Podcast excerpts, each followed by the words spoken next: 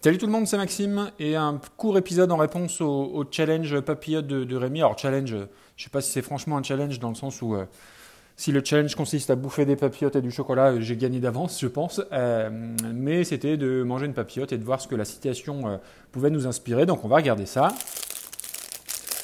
Donc on est sur du praliné éclat chocolat noir, donc ça c'est plutôt pas mal.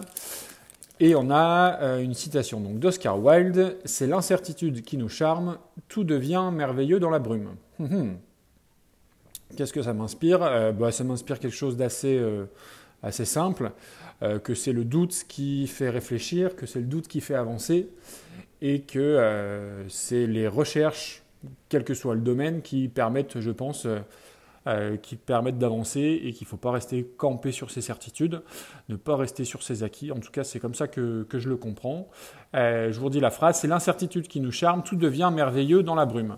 Donc voilà, je ne sais pas si vous avez une autre euh, interprétation de cette petite phrase-là, mais qui est plutôt, qui est plutôt chouette. voilà, bah, peut-être j'en ouvrirai une demain. mais je crois qu'il reste que des chocolats au lait. Et moi, je suis pas très chocolat au lait, je préfère le chocolat noir. Donc à voir.